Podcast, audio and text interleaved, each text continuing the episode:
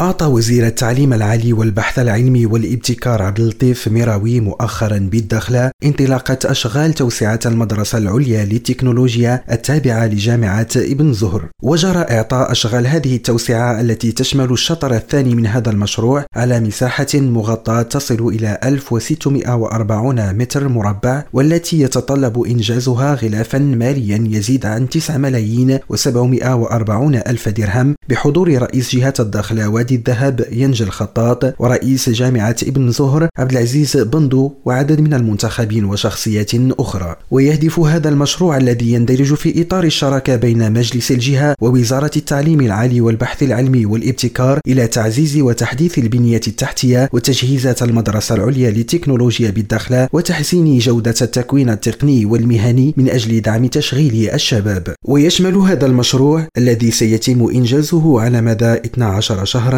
تشييد قاعات للدروس التطبيقية وقاعات الاجتماعات وقاعات للمطالعة ومكاتب وغرف التخزين. محمد القادري ريم راديو الداخلة.